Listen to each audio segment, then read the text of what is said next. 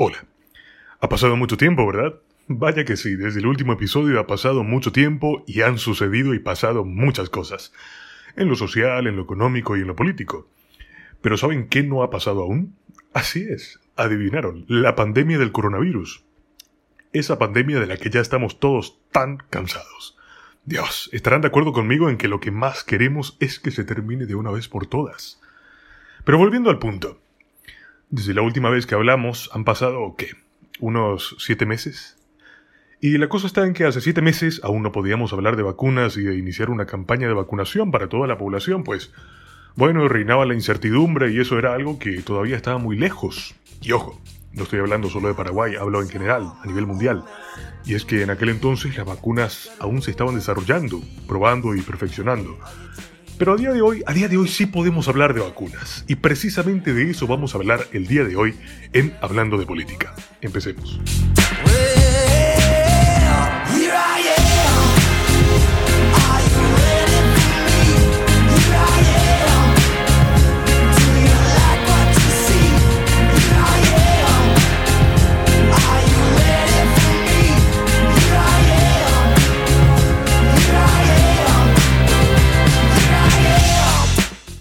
Saben, mis queridos oyentes, prácticamente todos los países en el mundo ya hace un tiempo que han iniciado sus procesos de vacunación, sus campañas de vacunación.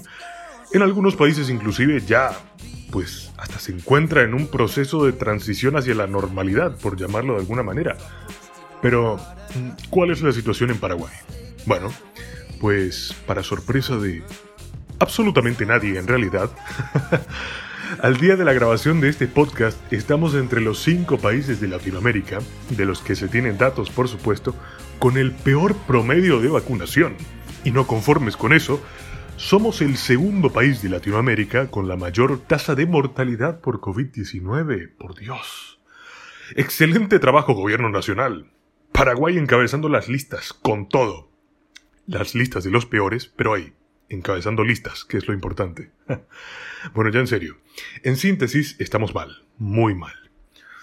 Ay, gobierno nacional, presidente Mario Abdo Benítez, ministros, congresistas, etc.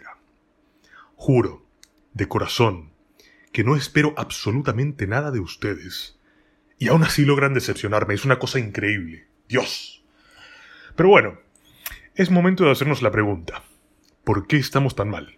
¿Acaso no tenemos recursos? Bueno, de hecho sí, sí tenemos recursos. Es más, el gobierno, según dice, ya ha comprado una cantidad bastante considerable de vacunas. Entonces, ¿qué es lo que pasa?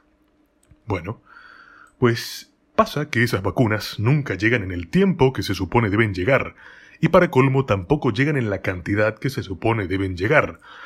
Es decir, que siempre llegan menos. es como si los que nos venden las vacunas se estuviesen burlando de nosotros. Nosotros acordamos una cantidad y una fecha, les damos el dinero y ellos simplemente se ríen en nuestra cara y nos envían la cantidad de vacunas que se les da la gana cuando se les da la gana. Parece un chiste, es ridículo y no parece que nuestras autoridades hagan algo al respecto. Es como si se contentaran con el simple hecho de decir, hey, hemos comprado un millón de vacunas o dos millones de vacunas o las que quieras y esas vacunas llegarán algún día.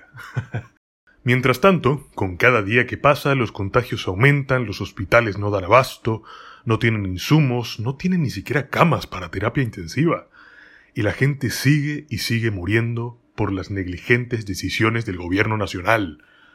Es que no nos dan vacunas y ante esa falencia no tienen siquiera la decencia de equipar los hospitales. Estos señores no hacen nada, es impresionante. Bueno, sí, sí hacen.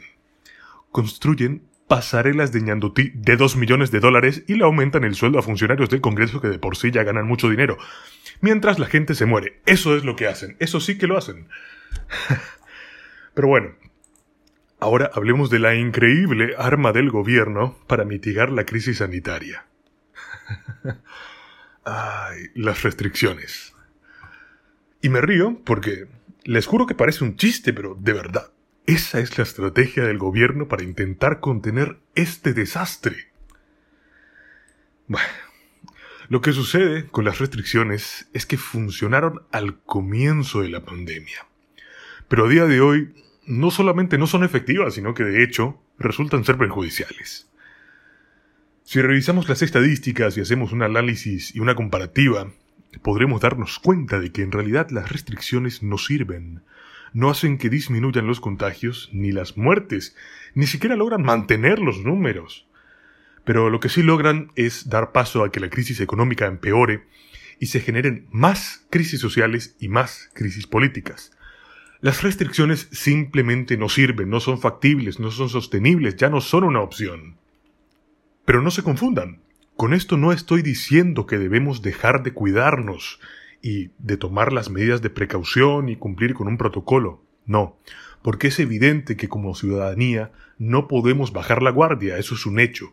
Lo que quiero decir es que, en mi opinión, el gobierno no está actuando de manera racional, no parece que tengan un verdadero plan, y es como si su mecanismo de trabajo fuera la improvisación constante. Pienso que los que ya están en el poder deberían dejar de concentrarse en las campañas electorales de sus amigos y socios que tienen la mirada en las internas municipales y ponerle más empeño de una vez al asunto de las vacunas y concentrarse en la única campaña que sí importa en este momento, la campaña de vacunación porque de esa dependemos para salir de esta situación tan aberrante que ya nos tiene hartos a todos. Se supone que ese es el objetivo. La pregunta es, ¿cuándo cumplir ese objetivo será verdaderamente una prioridad para el gobierno? ¿Qué pensás vos al respecto? Déjanos tu opinión en los comentarios de nuestras redes sociales y por supuesto no te puedes olvidar de seguirnos para estar al tanto siempre que subamos un episodio nuevo. Eso es todo por hoy. Yo soy Gabriel Fretes y esto fue Hablando de Política. Got that fear, but who can blame me?